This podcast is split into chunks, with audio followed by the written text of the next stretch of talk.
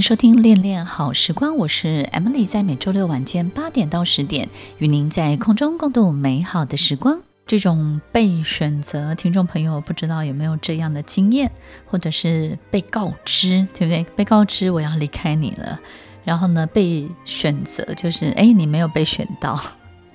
或者是被决定，被被别人安排去哪里。然后呢，或者是去到一个 可能你自己都不知道的这种落点，或是被描述，就是莫名其妙被描述成什么，或是被说成什么。其实这一切呢，都会觉得莫名的这种冤枉，跟莫名的被欺负，但是莫名其妙，对不对？那这个莫名其妙呢，感觉好像是非常 ridiculous，好像很荒谬。但是呢，其中一定也有它的妙处嘛，就是莫名其妙，就是说不出来其中的妙处。所以，听众朋友，其实当我们这个被选择，或者是在这样一个被动的状况之下去承受这一切的时候，我不知道各位有没有这样的经验，就是你会不知道如何的反应，对不对？然后有时候有些人会生气。所以，在一个工作当中，当我们很怕自己被选择，或是被通知，或是被忽略的时候，我们就会主动出击。出击成什么？我来选择你，我来告知你，就会反过来去对待别人。所以，当我们的旁边的人，或者是身边的人，他突然告诉你我要离开你，或者是我要怎么做的时候，其实通常这个就是他最后的反击。也就是呢，这是这是他能够唯一想到的办法。就像一个员工，他提离职，离职不见得是他不爱这里，但是有可能是他最后的方法。这是他觉得他可以赢你的方法，或者是呢，他可以化被动为主动，让自己重新成为他自己人生的主导的这个角色。这个角色其实。这个主导的角色，其实很多的书籍都会告诉我们，我们要成为人生的主宰，对不对？但是有时候我们只是为了成为主宰，但是没有真的去聆听自己心里真正的声音。有时候我们是赌气的想要成为一个主宰、主角，或者是呢，我们可能是被某一个东西的想象。也就是违背了自己的心，但是呢，被别人可能鼓动了，或是诱惑了，我们就会往另外一条那个好像不是自己，但是别人觉得那个自己更好。你明知道那个自己不是最适合的自己，但是因为别人说那个你更好看，于是我们就想去试试看，然后去做做看，也会有这样的情形。所以，听众朋友。不管我们是不是我们自己人生的主宰，我们都要很清楚的知道自己到底真的想要什么。不要因为赌气，不要因为好像那个不知道怎么选择，就随便选择一个，或是人家告诉我怎么做更好。所以，听众朋友，其实勇敢的去面对内心里面真正的这个对人生的很多的期待跟需求，不是一件难堪的事情。有很多人说我很。我就是爱钱，对不对？我就是爱财富，那你就去面对它，因为看到数字的累积会让你开心。那你就好好的把这些财富，不管是投资房地产或是投资任，只要能够让数字增加的，对不对？你就好好的去存钱。我也遇过好多的年轻人，他们不太花钱，他们以存钱为乐的。存钱这件事情其实会带给人们很大的成就感。那你会感觉到没有成就感的，通常都是什么？通常都是没有钱可以存的人。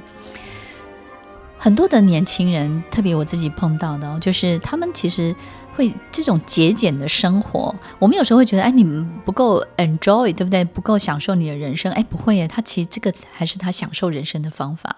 觉得透过节省、透过节俭这件事情，其实他可以找到人生很多的乐趣。然后他会感觉像打游戏一样，就好像它是一个一个游戏，然后一个线上的游戏。然后这个游戏本身呢，叫做节俭生活，一元过日子，好，或者十元过一天。这个游戏就叫这个，然后呢，这批年轻人跟这个游戏呢玩得很好，而且呢还把这个游戏呢当成他们人生一个很重要的分数的指标，甚至呢成为赢家或里面的这个赢得什么样的筹码。所以听众朋友，我发现他们其实非常非常的开心，非常的快乐，然后呢找到一个他比如说物超所值的这个食物或者是生活的某一种过法。其实我们不要小看好像不太花钱的人的快乐，他们的快乐是很多很多的。我们总觉得说他们好像很多的好处，或者是很多的东西没有享受到。其实他们享受到的东西呢，不是我们可以感受得到的。好比说省钱的快乐，在这个节俭的人生当中，第一个他感觉到很开心的就是他用一个他的劳力啊，或者是说他的时间，他换取了一个他想要得到的数字。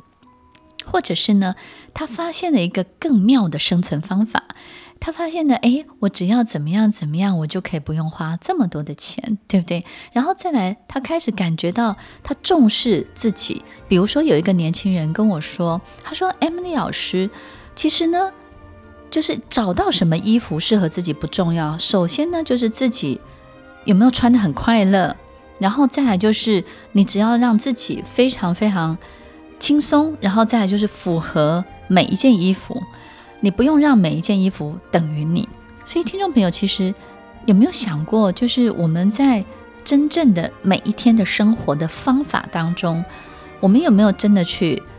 就是懂他的方法？去运作他的方法，过日子的方法到底是什么？还是我们就是每天都朝着三天后的目标，或是五天后的目标，然后把那个目标捧在手中，或三个月，或是一百年之后的目标捧在手中，然后一直看着那个手中的目标前进。所以，听众朋友，呃，在我们很害怕。生命的变动的时候，或是生活的变动的时候，我发现，当我们开始真的真心的每一天、每一个小时、每一分钟、每一秒，都好好的过日子，好好的珍惜的、谨慎的去过日子的时候，你就比较不会有那么大的担心在很多很多的变数上面。所以，如果我们能够掌握的东西变多了，不管我们是不是人生的主导或主宰，其实呢，我们都不会感觉太多的失落感，或者是说太多太多的迷失。所以，有没有可能在我们最喜欢的所有事情当中，跟我们自己现在相处的这个人，或是我们好像一直在做的这种对于未来的计划，我们要静下心来想，这真的是我要的吗？真的是我过的日子吗？然后真正的我，那个朴实的我，那个节俭的我，那个简单的我，那个对这个世界无欲无求的我，那个在高中的时候、国中的时候出现的我，那个在大学的时候生活很拮据的我，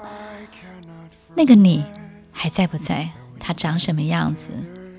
如果他重新再回来，他能不能够让你的生活变得更有力量一点，这个力量来自于很多的东西变得更简单了。如果有机会可以独立生活，对于年轻人是非常重要的一个生命的历程。所有的牙刷、所有的日用品、所有生活的动线、床铺，每一个大大小小的事情，都要靠自己决定，自己去赚取。于是你开始对了生命有了安排的能力，有了规划的能力，有了一种必须承担的责任。当你在每一天的日子当中都为自己承担这么多，你就会发现，你对于这辈子要过的每一条路，走的每一条桥，你都会非常的笃定。你会很有底气，是因为你知道你要什么。你知道你要什么，是因为你清楚，你认识自己是一个真正的什么样的人。面对分离，如果有一个人他告诉你我要离开你了，然后我们发现这个人他对你没有恨意，只有很多的犹豫以及很多的不确定，于是你就会感受到这种事情好像。是值得挽留的，然后并且也会想要努力的去挽留，但是你不见得留得住，是因为你感觉自己的赢面很大，对不对？因为对方在犹豫，你觉得自己赢面很大的时候，你就想要成为赢家，所以呢，在这个过程当中呢，你就会不断的告诉对方，我可以 offer 你什么更多更多的东西。当你越想要赢的时候，就激起对方一个更大的这种。好像要跟你呃赌对赌到底，就是说，哎，本来他没有这么强烈，可是因为你一直要赢，对不对？然后呢，他就会把他的可能很多他本来没有打算要拿出来的筹码，他就全部拿出来，因为他认为你没有当真。你不当真这件事情呢，让他就会开始生气。所以，听众朋友，有时候面对分离，他有时候是一种谈判的过程。当这个人他还没有太多确定的时候，很犹豫的时候，他要听到的是值得留下来的理由，而不是值得留下来的红萝卜到底是什么。我们经常会给很多很多的红萝卜，告诉你：哎，你要留下来哦，你留下来就吃得到，你留下来就拿得到。但是他这个时候，他需要的是值得我把感情放在这里，把我的人生放在这里的理由是什么？你值不值得我这么做？所以，听众朋友，这个时候我们反而要让对方知道，他的生命、他的青春值得在这里，是因为这里有珍惜他的人，然后这里有能够让他开花结果的人，然后。他让这个地方更好，然后他也更好，然后这个地方的人有多需要他。其实我觉得，如果他听到这个，他会比较开心一点。另外一个呢，就是我们面对离开的人，有时候很难以释怀，对不对？总觉得就是说，怎么离开了，然后好像不闻不问，或者是说在外面讲我们坏话，哈，或者是说。在背后呢，可能就是使绊子，让我们好像做很多事情不顺利。其实分开的人，不管怎么样，你都要祝福他成功的，对不对？有很多人哦，你仔细去看，有时候你会希望他成功，可能你们很长一段时间没有联络了。可是当离开的人，不管他过得好不好，我相信他都会让你知道他过得很好。这个没有人会认输的嘛，对不对？但是你只要看一个部分，这个很有趣，听众朋友可以参考一下，就是。你发现离开之后，他变得老了，变得更丑了，或是这个丑呢，好像也不太客观，对不对？就是变得没有以前那么亮丽了，或那么好看了。然后你感觉他很多的这种纠结，很多怎么整个人的老化的程度这么的高，我们就可以感觉他没有很快乐，没有很开心。那至少我们可以确定一件事情，就是当初他留在我们身边的时候是快乐的，是开心的。什么时候会让一个人？这个年轻起来就只有天真。当一个工作，当一个你的职场的环境，当一段婚姻、一段关系里面，这个人呢，允许你做你自己。我们当被允许做自己的时候，就会有天真的模样、天真的心情。对于自己天真的这种很活跃的所有一切的行为表现，它就会出得来。当我们一直活在天真里的时候，这个天真指的就是对这个世界的所有一切美好的想象，然后保有一个美好的自己，然后在这个美好的想象当中呢，不断的努力。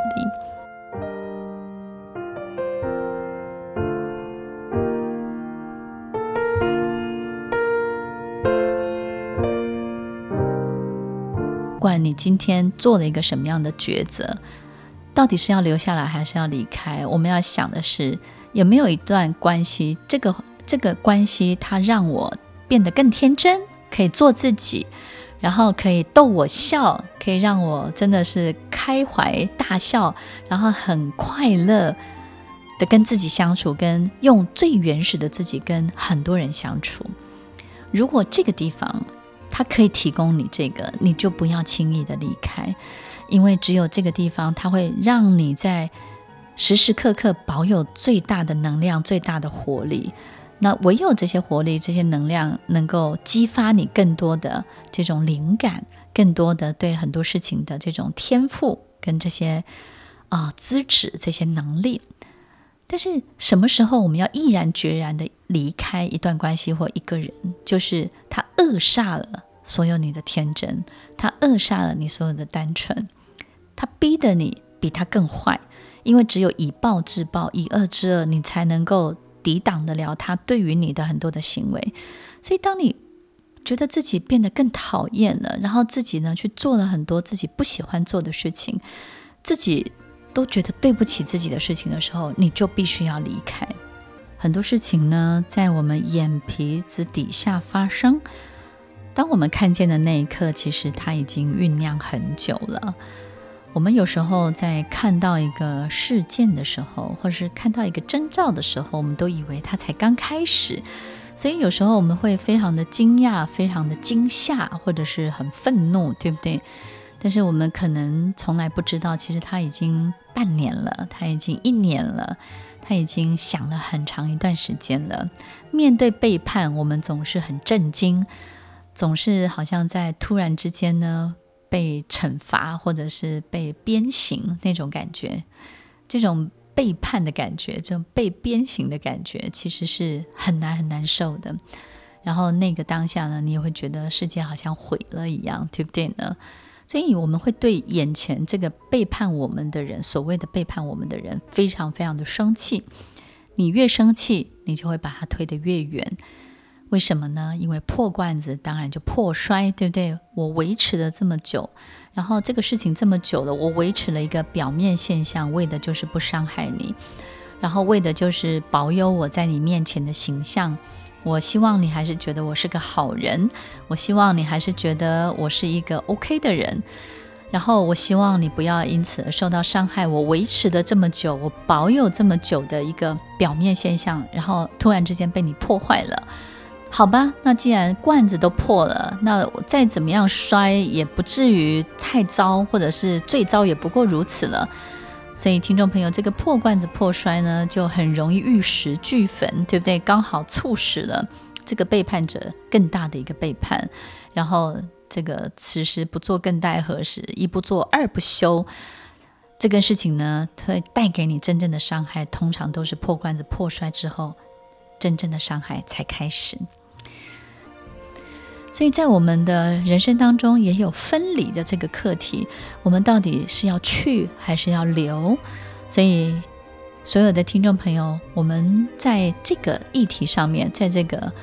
事件当中呢，我们经常会被考验，就是我走了会不会变得更不好？我留了还会更好吗？其实你都不要想那么多，我们就去感受，感受什么呢？你真正的笑声会在哪里出现？你不要去管你的成就感，你要不要去管你的成绩，也不要去管你的目标到底有没有达到。你只要告诉自己，什么时刻、什么空间、什么场域、什么样的工作，跟什么人在一起，我可以天真的笑着，然后我可以做我自己，然后我可以在这个世界上保有最美好的期待、最美好的想象。I've been through it all. It's best to see the seasons with you. I'll see my window through your hair, and I'll see all the colors changing 一个可以让我们天真的活着的地方，那个地方就是一个宇宙超级无敌的自动修复机器，就好像我们躺在这个修复机器的这个机舱里面，这所有一切呢就会被修复，然后我们就会恢复，甚至回到我们的小时候。所以，听众朋友，一定有一个地方可以让我们永远只做那个内心那个十八岁、那个八岁、那个六岁。而且他允许你做四十、三十、二十、十岁，他允许你所有年纪全部一起出现，一定有那个地方。如果你碰到了、遇到了，要好好的珍惜，不要轻易的就错过喽。所以，听众朋友，其实，呃，以前我跟大家分享过，我修电脑，对不对？以前电脑坏掉，我都会自己想办法先修理。然后每次呢，在国外的时候，这个印度有一个印度人哦，这个印度工程师就跟我讲说。你的电脑以后呢？假设坏掉的时候，你第一个动作要记得。我说关机吗？他说不是。第一个动作，请你 Emily，你把你的双手拿开，然后呢，退后五步离开这部电脑，请你不要去修理它。你越去修理它，你越去修复它，在你修理跟修复它的时候，这种胡乱的修理、胡乱的修复，才是它真正坏掉的开始。所以，请你在那一刻原封不动的拿来给我。听众朋友，其实有时候我们并不知道真正的毁灭、真正的崩毁是在哪一刻。我们以为是那个人带来给我们的，很多时候是我们的激烈的回应展开的那一刻，其实真正的伤害才出现了。面对背叛，每一个人都很痛苦，尤其是当我们知晓到、感受到这个真相的那一刻。这个背叛不见得只有情感，还有很多事业上面的背叛、合作伙伴的背叛，或者是你一直信任的一个一名大将、一个你深爱的栽培的一个员工，他不理会你对他的栽培，然后他还是要走。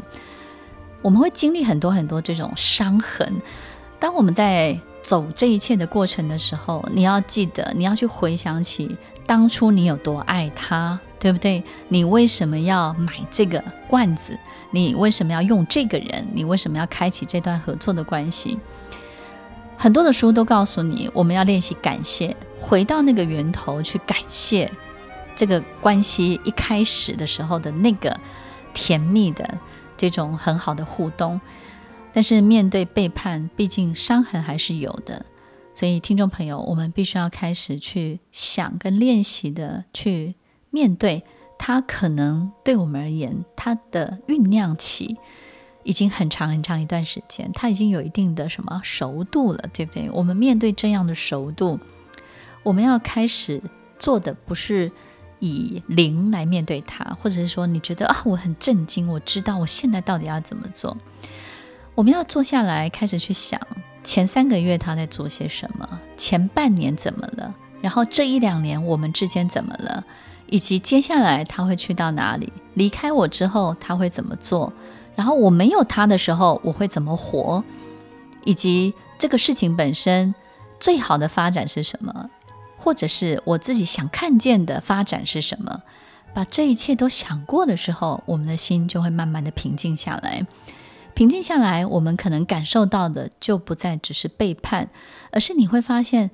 啊，原来我也有很多对不起他的地方，原来他也给过我很多的征兆，给过很多的机会，原来他也等过我，然后原来我在这个过程当中也有很多很多地方我忽略了这个他或这个人，所以听众朋友，背叛在那个当下叫做背叛。但是如果背叛往前推半年，这个背叛呢，它就变成一种我想要保护的人，我不希望他知道真相，我希望他还是能够快乐的过他的日子，我希望他不要因为我这样的事情有烦恼。但是如果推到往后的半年，你会发现，你会感谢这个人的原因，是因为你希望至少他还是健健康康的，他不要因为这样就失去他的生命。与其失去他的生命，你宁可他活得好好的，对不对？所以，听众朋友，往后再推十年，往后再推二十年，你还是会希望八十岁、九十岁的时候在菜市场看到他，他还是好好的，对不对？还能跟你打招呼。所以，当我们开始往后推、往前推的时候，背叛就不再只是背叛了。这个背叛，它不需要任何的惩罚，它不需要任何的 punishment，它不需要我们在。每一个惩罚当中，多么去着重强化对方的罪状，因为这个背叛，它在那个当下只是一个强度的表征，一个最大强度的用词用语，它其实是一段关系的消长。在这个消长当中，我们只是要提醒自己，我们没有把握到高点，然后我们在这个最低的谷点的时候呢，失去它了。其实这条曲线还一直在跑。我们未来还有机会再见的，还会有更多更好的交集。那我要怎么样去面对这未来的一切，才是真正这段关系发展的重点呢？听众朋友，每一个转身离开，每一个说再见的过程，不管这个方式是什么，我们都要练习站远一点，站高一点，然后更云淡一点，更风轻一点。我们也许可以远远看着这个人，然后想到很多生命的尽头，或者是关系的开始。我们不见得能够祝福，但是呢，你会更淡然的去看清楚，人生就是这副模样，难免有点遗憾，难免心中有点踌躇，这都是非常正常的。希望大家能够过好，认真的过好每一天。欢迎收听《恋恋好时光》，我是 Emily，我们稍后再回来。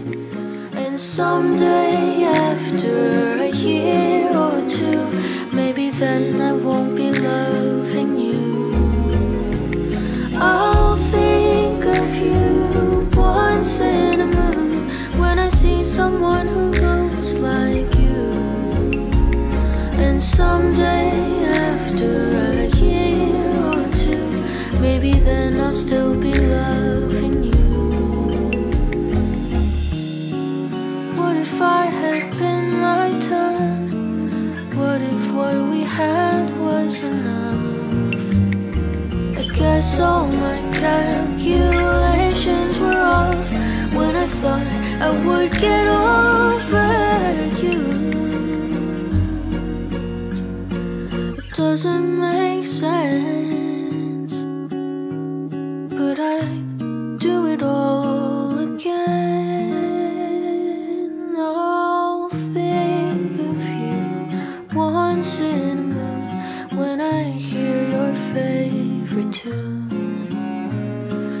some